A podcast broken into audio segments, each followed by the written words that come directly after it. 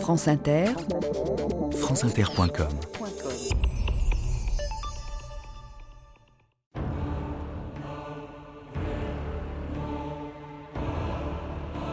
Ordre du commandement du quartier général des régiments. Tous les prisonniers de guerre doivent être exécutés. État-major de l'armée japonaise à Nankin, 13 décembre 1937.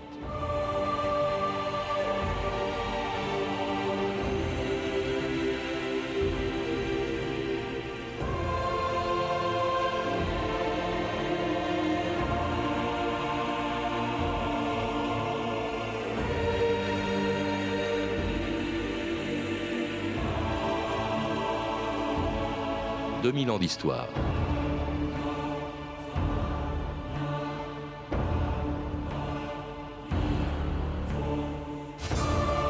En décembre 1937, sur les écrans de toutes les salles de cinéma du Japon, les actualités projetaient les images de la prise de Nankin. On y voyait l'armée japonaise du général Matsui entrer dans ce qui était alors la capitale de la Chine. Mais on n'y voyait pas les cadavres des 7000 soldats chinois exécutés le jour même sur ordre du commandement nippon. Ignorant toutes les lois de la guerre, le général Matsui n'avait pas voulu s'embarrasser de prisonniers. C'était le début d'un carnage qui allait durer six semaines. Le massacre le plus meurtrier d'une guerre qui, pendant huit ans, a opposé le Japon et la Chine entre 1937 et 1945. Une guerre oubliée, sauf en Chine, où l'on se souvient encore des crimes commis par l'armée japonaise il y a 70 ans. France Inter, Philippe Abitboul, le 10 avril 2005. France Inter. En Chine, les manifestations anti-japonaises se multiplient. Des étudiants nippons agressés à Shanghai dans des restaurants, des milliers de manifestants dans le sud de la Chine, au moins 20 000, pour dénoncer le révisionnisme du Japon accusé de minimiser dans ses livres d'histoire les atrocités perpétrées par les armées nippones lors des guerres de colonisation en Chine dans les années 30. À l'évidence, la reprise en main par les autorités chinoises n'a pas encore eu lieu, Eric Meyer. Tandis que Nobutaka Machimura, ministre des Affaires étrangères nippon, convoquait l'ambassadeur chinois, Pékin priait ce dimanche l'opinion chinoise de se ressaisir. Les deux pays réagissaient aux manifestations anti-nippones qui ont continué aujourd'hui à Shenzhen où un supermarché japonais a été attaqué et à Canton où 15 000 jeunes ont brûlé des drapeaux du soleil levant. Tout cela pour protester contre le négationnisme des Japonais face aux crimes commis en Chine par leurs ancêtres 60 ans plus tôt. Éric Meyer, Pékin, France Inter. Michael Prazan, bonjour. Bonjour. Alors on vient de l'entendre, il n'y a pas qu'en Europe où le passé ne passe pas, hein.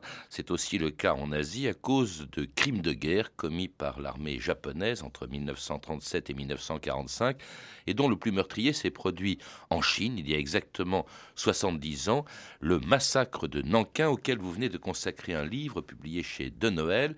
Alors c'était pas le seul crime de guerre des Japonais pendant euh, cette, euh, cette guerre, cette très longue guerre puisqu'elle a commencé avant la Deuxième Guerre mondiale en Europe mais c'était peut-être le plus impressionnant, Michael Prazan. Pourquoi? Le plus meurtrier? Il est certainement le plus meurtrier, il est aussi le symbole euh, de la guerre sino-japonaise, cette très longue guerre effectivement, qui a opposé euh, la Chine au Japon, euh, vous l'avez dit, entre 37 et 45. Et on peut même dire qu'il y avait déjà une première guerre sino-japonaise euh, qui a duré toute la, hum, juste avant, enfin tout le début du siècle. donc le massacre de Nankin fait figure pour les Chinois du symbole de la violence, de la brutalité, de la barbarie de cette armée japonaise qui a effectivement commis ce que, ce que dit Jean-Louis Margolin, ce qu'écrit Jean-Louis Margolin, c'est cette longue traînée de sang durant toutes ces années d'affrontement affrontement euh, terrible entre les deux pays. Les, deux pays sont en désaccord euh, sur le nombre de morts. En tout cas, les euh, Chinois, on l'a entendu aujourd'hui encore, n'aiment pas ce qu'ils appellent le révisionnisme des Japonais, qui ont tendance soit à nier ou, ces massacres, soit à dire que c'était des, des, bavures, entre guillemets, soit à minimiser les chiffres. Or là, justement, les fourchettes dans, dans les chiffres sont très variables selon les sources. On dit entre 100 et 300 000 morts. Alors c'est évidemment la question la plus problématique, à la fois d'un point de vue euh, mémoriel, mais aussi d'un point de vue purement historique. Et c'est à la fois la raison, cette imprécision, c'est la raison pour laquelle euh, le Japon a tendance, ou disons des groupes euh, d'influence japonais ont tendance à minimiser de plus en plus le chiffre du fait de cette imprécision et aussi euh, de l'autre côté la Chine qui a de plus en plus tendance elle à grossir le chiffre encore une fois pour plusieurs raisons Euh, d'abord parce que euh, les Japonais ont détruit les documents relatifs au massacre avant, euh, avant l'entrée au Japon de l'armée américaine. ensuite parce qu'il y a eu évidemment des imprécisions en ce qui concerne les témoignages et parfois certaines exécutions très très importantes euh, se recoupent avec d'autres et on ne sait trop si ce sont les mêmes ou si elles ont eu lieu euh, soit le même jour, soit à quelques heures même de différence. Bon, il y a toute une imprécision sur le, Disons nombre. pour la fourchette basse, euh, au minimum, combien de morts Écoutez, on s'accorde en fait à accréditer deux chiffres et qui sont deux chiffres relativement sérieux. Le premier, c'est le chiffre exposé lors du tribunal pour l'Extrême-Orient qui a eu lieu en 1946 à Tokyo et qui en gros, euh, donne 200 ou 250, 180 et 200 000 morts, à peu près. Euh, quant à savoir, effectivement, qu'est-ce qui, est inclus dans ce chiffre, c'est encore un autre problème, mais on, y reviendra peut-être. Et puis, il y a le chiffre de cet autre tribunal purement chinois euh, de 1945, encore sous le régime de Chiang Kai-shek, qui, lui, donne le chiffre de 300 000 morts. Donc on a une fourchette, en gros, de 100 000 morts de différence, ce qui n'est pas rien. Alors pour comprendre ce qui s'est passé, parce que c'est tellement effroyable qu'on a du mal à le comprendre, il faut, comme vous le faites dans votre livre, Michael Prazan, euh, remonter, rappeler le contexte, et d'abord le contexte de cette guerre. Elle se déclenche avec comme prétexte un incident sur un pont tout près de euh, Pékin, le pont Marco Polo, un régiment japonais euh, se fait tirer dessus, et puis un soldat japonais a disparu, et ça, ça sert de prétexte à, au Japon pour déclencher la guerre. Je dis bien déclencher et non pas déclarer. Parce qu'en fait, pour le Japon, la guerre, elle n'a jamais porté ce nom. C'était un incident, ce qui a de l'importance pour l'avenir. Absolument. Alors, on est au terme d'une série euh, d'incidents. Il y a d'abord l'incident du, pont Moukten euh, euh, quelques années auparavant, d'une série d'incidents et d'échauffourées parce que, évidemment, le Japon est déjà présent en Chine et occupe un certain nombre de territoires. Et aussi à Pékin, puisque c'est dans les environs de Pékin, sur le pont Marco Polo, qu'a lieu cet incident. Cet incident, c'est quoi? C'est une broutille. C'est un, un, soldat à l'entraînement sur le pont Marco Polo donc près de Pékin, qui manque à l'appel tout simplement. Et une rumeur se répand, il aurait été enlevé euh, par des partisans chinois, et donc euh, il y a une volonté de répressive. Sauf que, euh, évidemment, ce, n'était pas vrai, en fait. Ce soldat qui avait disparu revient le soir, on s'en garde bien d'ailleurs à l'époque de, le dire. Il était même probablement allé voir une prostituée dans un bordel de la région. Donc c'était évidemment un incident mineur. Mais il y a d'autres incidents moins connus qui vont suivre cela. Euh, qui sont euh, des manœuvres d'espionnage, on peut mmh. dire, euh, certainement de, de, la Russie, de Staline de l'époque, qui tient aussi à ce que si il y a euh, un conflit armé parce que personne n'est dupe, on sait qu'il aura lieu, la Chine le sait, le Japon aussi, eh bien, il préfère que ça, soit assez loin sa frontière avec la Mandchourie et donc plutôt à Shanghai. Alors donc, l'armée japonaise envahit la Chine, s'empare de Pékin, qui est tout à fait à proximité euh, très facilement. De, chez elle, très facilement, il n'y a pas de résistance. D'ailleurs, ce qui est important, c'est que Pékin n'est pas la capitale à l'époque. Hein. La capitale, c'est justement Nankin. C'est Nankin, hein, parce que Chiang Kai-shek a été obligé de déplacer la capitale à Nankin, parce que lui-même, à ce moment-là, jusqu'alors plutôt, était aux prises avec une guerre euh, compliquée, une guerre civile contre euh, ce qu'on appelait euh, les, chefs de guerre, enfin, euh, qui étaient des, zones plus ou moins tribales, qui, étaient administrées par des clans. Euh, donc il y avait une guerre assez, longue contre, ces chefs de guerre. et il a été obligé de déplacer sa, sa, capitale à Nankin, mais aussi il faut dire que Nankin a été l'une des premières capitales de la Chine. Donc la capitale se déplaçait, c'était à Pékin, et à ce moment-là c'était à Nankin. Il n'y a pas non plus de... Donc l'armée japonaise prend Pékin, puis arrive le 13 août 1937 devant Shanghai, défendu par le général Chiang Kai-shek. À Shanghai, un débarquement de troupes japonaises sous le tir des batteries chinoises dominant le Yangtze.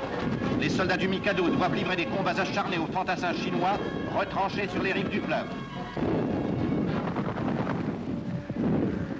Le général Chiang Kai-shek passe en revue des divisions de l'armée régulière. La ville, qui compte plus de 3 millions d'habitants, est soumise au bombardement de l'aviation et de la flotte japonaise.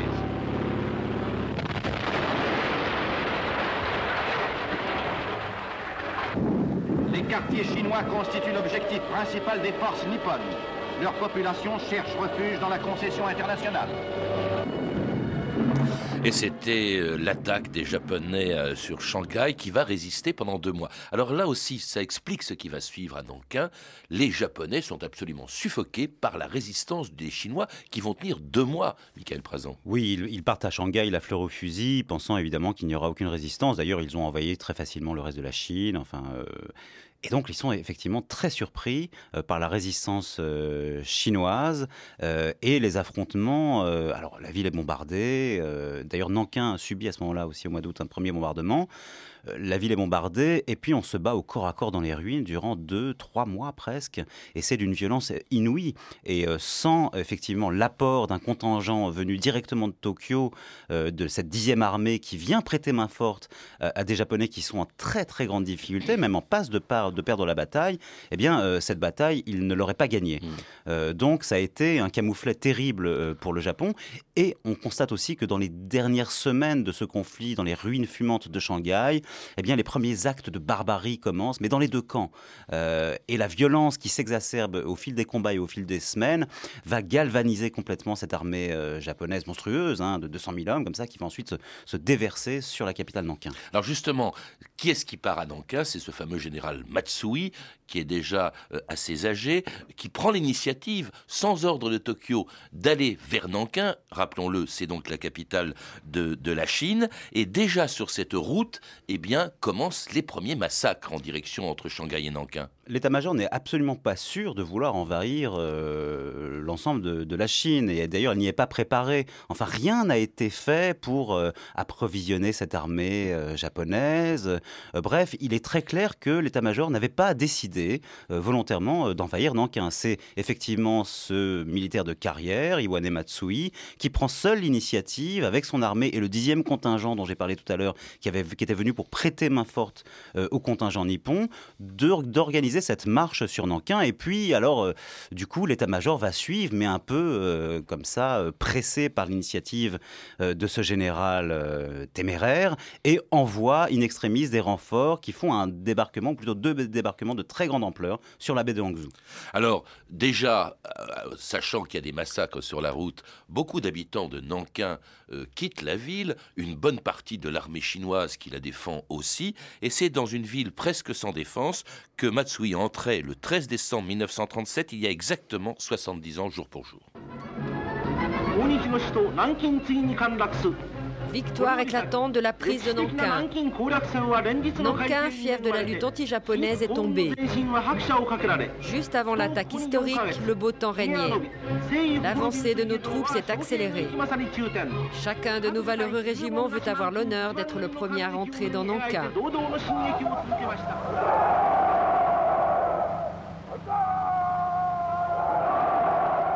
C'était les fameux banzai des Japonais entrant dans Nankin le 13 décembre 1937. Et tout de suite, le jour même, commencent les premiers massacres.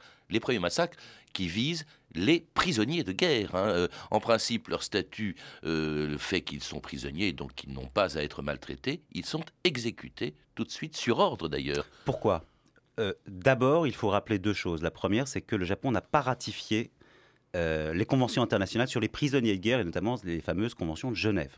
Donc ils ne, se sont pas tenus de respecter des accords qu'il n'a pas signés.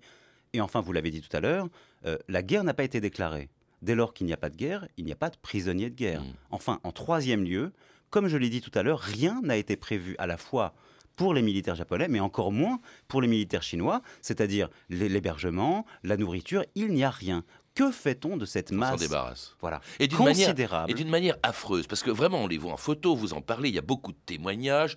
Ils sont fusillés, puis faute de balles, on les tue à coups de, de baïonnettes, on les décapite même. Vous parlez d'un concours entre des soldats japonais, le concours des cent têtes coupées. C'est vraiment effort et tout ça en public. Oui, alors c'est ça, c'est aussi l'instrument euh, propagandiste. Bon, on comprend mal cette, cette barbarie au sabre de combat, à la baïonnette. Enfin, c'est vraiment sidérant. Les photos, les témoignages euh, qui sont pléthoriques qu'on a là-dessus sont tout à fait effrayants.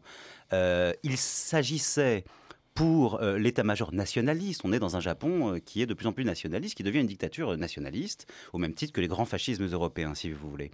Et pour renouer avec l'héroïsme guerrier, on ressort le Hagukare, le, Bushido, c'est-à-dire toute cette mythologie guerrière où le sabre est quasiment divinisé et où son, instrument euh, divinise celui qui s'en sert.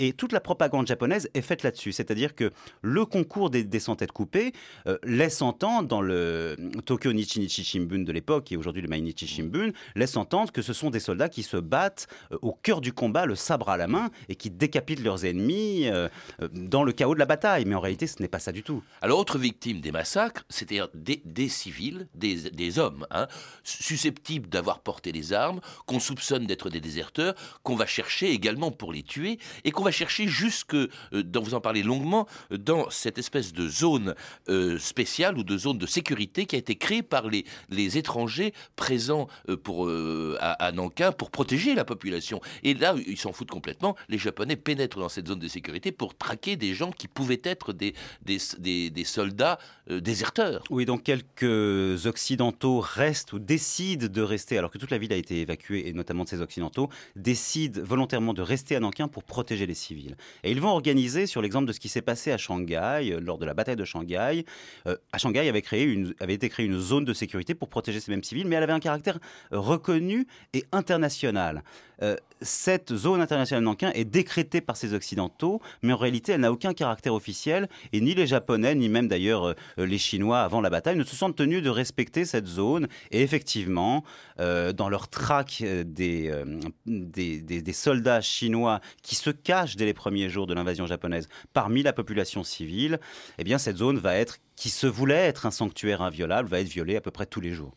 Devant des, Occidentaux que personne, que les Japonais ne touchent pas, hein, ça pas de question, mais qui vont être témoins d'atrocités et des atrocités qui vont continuer, vous le rappelez Michael Prazan, pendant euh, six semaines euh, sur des euh, vieillards, sur des enfants et sur des femmes aussi. Écoutez, deux témoignages très impressionnants qui sont tirés d'un documentaire que vous avez fait, Michael Prazan, Chachuchin, qui était une femme chinoise qui avait à l'époque 7 ans, et Wu Chenxi. Mais d'abord, Chachuchin.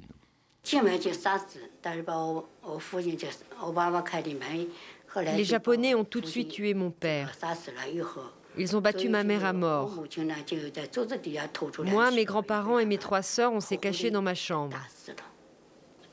Mes grands-parents étaient tués. Je les revois gisant de chaque côté du lit. Les Japonais ont tiré du lit ma grande sœur.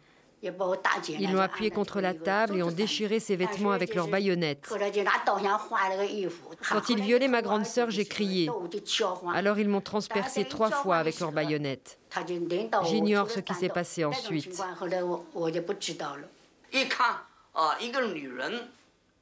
Je suis entré dans une maison et j'ai vu une femme allongée sur une table. Elle était nue. Il y avait un bâton enfoncé dans son sexe.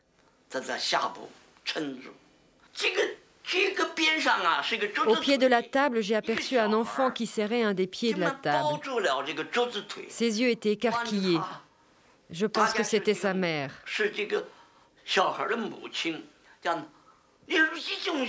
Qu'est-ce que cette mort?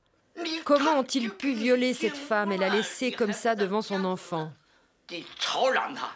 c'est effrayant ces, témoignages, vous les connaissez bien, euh, euh, Michael Prazan, vous avez fait un documentaire dessus, on les voit aussi, ils sont dans votre livre, on voit même les photos qui accompagnent les récits que l'on entend. C'est absolument, mais c'est une sauvagerie incroyable. Comment l'expliquer de la part d'une armée qui a la réputation d'être disciplinée?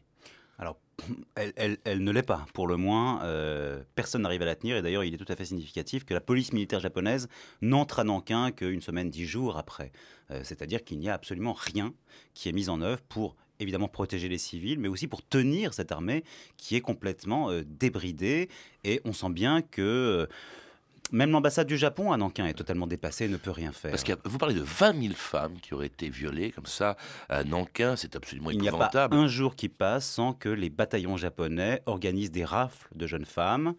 Euh, soit ils leur rendent visite, et c'est le, témoignage de Shuyachushi notamment, euh, dans les maisons, et ils tuent tout le monde après, une, fois les viols effectués. Soit ils organisent des rafles tous les jours en fin de journée, et puis ils se servent effectivement de ces femmes comme des caprices, euh, comme des objets sexuels. Ce qu'on appelait les femmes de réconfort. Alors, disons que le système des femmes de réconfort confort est né de là. Il préexistait déjà. Il y avait déjà euh, il y avait déjà euh, des espèces de bordels itinérants qui existaient, qui n'étaient pas encore vraiment itinérants, mais qui existaient notamment à Shanghai, et il y en avait aussi à Nankin.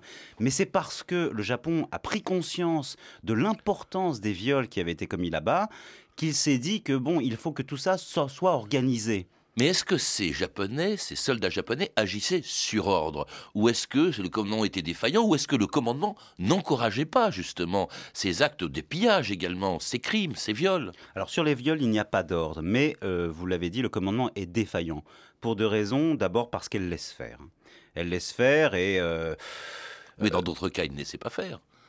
Dans d'autres cas, il laissait moins faire. Je crois qu'il y a une désorganisation, si vous voulez, euh, originelle euh, de la prise de Nankin qui explique aussi cela. Il y a quelque chose qu'on a entendu dans, le, dans l'extrait de, des actualités japonaises et où les actualités disent les régiments veulent être les premiers à entrer dans Nankin. Est-ce qu'il n'y avait pas aussi cet encouragement euh, pour des soldats qui étaient peut-être un peu démotivés? On leur dit bah, ça va, vous avez tout ce qu'il vous faut. Enfin, c'est un peu comme le principe des armées barbares d'autrefois, du Moyen Âge ou d'Antiquité. Ils avaient subi une bataille terrible à Shanghai, euh, on a laissé faire, et comme je l'ai dit tout à l'heure, on n'avait pas les moyens de les rationner, de les approvisionner en nourriture.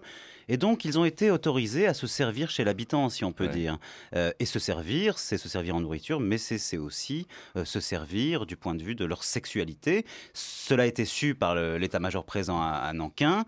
Euh, ils s'en sont un peu effrayés ou émus à certains moments, mais enfin, ils ont laissé faire. Et puis, ils ont aussi laissé faire parce que, il faut dire les choses, il y a un certain nombre de hauts responsables militaires présents à Nankin qui ont fait exactement la même chose. Et donc, leur exemple a encouragé la soldatesque à se comporter de la même manière. Et donc, il y a eu interaction, si vous voulez, dans la violence et euh, dans la barbarie faite aux femmes euh, à ce moment-là. Un événement important que vous mentionnez aussi, Michael Prazan, c'est que le général Matsui euh, doit quitter la région de Nankin assez vite parce qu'il est malade et il est remplacé par un membre de la famille impériale. Et ça, ça a beaucoup compté. Il s'appelait Asaka. Oui, c'est le prince Asaka, donc qui, qui vient, quelques jours avant la prise de, Nankin, remplacer, euh, dans les fêtes en tout cas, euh, le commandement de Matsui, qui est tombé malade à cause de la tuberculose dont il était atteint. Et du fait qu'il appartenait euh, à la famille impériale, c'était l'oncle de l'empereur en personne, eh bien, il y a eu une sorte de raidissement, si vous voulez, des autorités japonaises et militaires sur place, qui a voulu absolument éviter tout attentat contre sa personne. Et donc, on a concentré, si vous voulez, la sécurité autour de lui, en négligeant tout à fait, euh, et certainement sciemment, euh, la sécurité des personnes. Ça a duré six semaines, ces massacres. Qu'est-ce qui fait qu'il s'arrête brusquement? C'est en très grande partie grâce à l'initiative du révérend John McGee, l'un de ces fameux euh, occidentaux présents euh, à Nankin et qui est délibérément resté pour protéger les civils, qui, à l'aide d'une petite euh, caméra qu'il avait sur lui, a filmé un certain nombre d'atrocités. Euh, ces atrocités, ce film a pu être rapporté clandestinement par un autre Américain présent sur place euh, qui en a fait des copies et l'une de ces copies s'est retrouvée entre les mains du magazine Time qui en publie en 38 les clichés. Ça véritablement provoque un choc dans l'opinion mondiale et euh, le Japon est évidemment obligé de se justifier et là véritablement il y a la fin des massacres et est mis sur pied un gouvernement de collaboration chinois euh, qui va, mais enfin, les viols se perpétuent encore quand même, mais avec moindre, moindre ampleur. Alors, ce révérend Magui qui va témoigner justement à ce tribunal international 11 ans plus tard, enfin qui commence en tout cas en 1946, c'est-à-dire 9 ans plus tard, mais qui a duré très longtemps, tribunal international devant qui était l'équivalent du tribunal de Nuremberg pour les crimes de guerre euh, et les crimes contre l'humanité en Europe, et qui va condamner justement le général Matsui le 12 novembre 1948. The International Military Tribunal for the Far East is now resumed. In accordance with Article 15H of the Charter, en accord avec l'article 15.8 de la Charte, le tribunal militaire international de l'Extrême-Orient va maintenant prononcer la sentence. Accused Matsui Awani Accusé Matsui, vous êtes déclaré coupable et condamné à la mort par pendaison. Et c'était le tribunal militaire international pour l'Extrême-Orient, l'équivalent du tribunal de Nuremberg pour l'Asie, qui condamne Matsui. On a, on a, on a beaucoup critiqué ce tribunal, euh, Michael Prazan. Bon, Matsui aussi est un personnage euh, intéressant. Il a une, responsabilité accablante dans, ce qui s'est passé il à Il n'était pas là, il n'était plus là pendant. Mais voilà, il a une responsabilité sur toute la marche vers la capitale. Après, il n'est pas vraiment présent. C'est l'un des rares, c'est un bouddhiste pratiquant et très austère. Euh, il nourrit une culpabilité après sur ce qui s'est passé et même pendant en même temps, euh, lorsqu'il témoigne devant le tribunal, il se défend extraordinairement mal, il est confus, plein de contradictions, il ment, enfin bon, mmh. euh, ça, le dessert considérablement. Mais enfin, euh, la responsabilité la plus accablante, c'est certainement celle du prince Asaka dont on a parlé, et qui n'est même pas appelé à comparaître, parce ah que les alliés, et pas seulement les Américains, il faut, il faut faire attention là-dessus, ne souhaitent pas faire comparaître Hirohito, qui est certainement le premier responsable aujourd'hui, c'est certainement assez clair pour, pour beaucoup, mais Asaka aussi, et donc aucun membre de la famille impériale euh, voilà, n'est appelé à, comparaître. Et c'est ce qui fait qu'on a dit que ce, jugement, que ces jugements étaient euh, manipulés, etc., c'est partiellement vrai. Euh, il faut quand même reconnaître aussi que sur tous ces points-là et sur un certain nombre d'autres responsabilités, le tribunal a largement fait son travail. Alors cette affaire, les Chinois qui en ont été les victimes en ont relativement peu parlé après la guerre, pendant toute la période de Mao. Et c'est maintenant qu'elle ressurgit parce que les Chinois, très attentifs à ce qui est dit dans les écoles japonaises, constatent euh, qu'il y a révisionnisme de la part des Japonais qui, encore une fois, l'a dit tout à l'heure, minimisent euh, ce qui s'est passé, considèrent que euh, c'est des actes, des initiatives individuelles et donc refusent la responsabilité collective. Et il y a surtout un événement important, c'est que au temple de Yasukuni, où se trouve la mémoire de tous les combattants japonais, on trouve Matsui. Donc cette, polémique est, est très dure encore aujourd'hui, 70 ans après. Euh, ça reste euh, tout de même euh, une pierre d'achoppement considérable dans les relations entre les deux pays. Alors vous avez dit effectivement durant l'ère Mao, on n'en parle pas. Mao ne se sentait pas comptable de ce qui s'était passé sous la présidence de Chiang Kai-shek. Il voyait ce massacre comme une humiliation et il a dit à plusieurs reprises qu'au fond il était relativement redevable à cette armée japonaise d'avoir fait le boulot, c'est-à-dire d'avoir décimé l'armée de Chiang Kai-shek qui lui ensuite a lui permis la victoire sur le plan national chinois. Donc ceci explique cela. Euh, la mémoire euh, chinoise s'est réveillée du fait, effectivement, dans les années 80, des premières saillies révisionnistes et négationnistes euh, au Japon. Et puis, il y a eu une espèce d'interaction mémorielle entre ces deux pays, mais sur le dos de l'histoire, encore une fois, parce que les deux pays utilisent, au fond, cet argument pour des raisons politiques et géostratégiques qui n'ont que peu à voir avec la mémoire douloureuse de la Chine, qui est ressentie comme telle en Chine, d'ailleurs. Merci, Michael Prazan. Je rappelle donc que vous vous êtes l'auteur d'un livre passionnant, très impressionnant, euh, le texte aussi bien que les photos qu'on y trouve, Le massacre de Nankin entre mémoire, oubli et négation, un livre publié chez De Noël. Vous avez également réalisé un documentaire sur le même sujet, Nankin, la mémoire et l'oubli. On a entendu justement deux extraits, édité en DVD aux éditions Les Poissons Volants et qui sera notamment diffusé sur la chaîne Planète à plusieurs reprises, dont samedi 15 décembre à 2h35 du matin et jeudi 20 décembre à 23h10. Vous avez également pu entendre l'extrait d'un autre documentaire, Le sac de Nankin, de Serge Vialet, diffusé sur Arte le 28 novembre dernier, ainsi qu'une archive pâtée de 1937, éditée en DVD aux éditions Montparnasse dans la collection Le Journal de votre année. À lire aussi le magazine L'Histoire, qui consacre ce mois-ci un dossier au massacre de Nankin. Je signale enfin, Michael Prazan, que vous serez demain, vendredi 14 décembre, présent au colloque Nankin, Traces de guerre 1937-2007 où votre film sera projeté à 9h45, un colloque qui se tiendra toute la journée en présence de nombreux historiens à l'Université de Paris 1, 12 places du Panthéon, salle numéro 1, c'est la Sorbonne tout simplement. Vous pouvez retrouver toutes ces références par téléphone au 32 30, 34 centimes la minute ou sur le site franceinter.com. C'était 2000 ans d'histoire à la technique Arnaud Caillé et Mathias Alléon, documentation et archivina Emmanuel Fournier, Claire Destacan et Sophie Gildery, une réalisation de Anne Kobilac.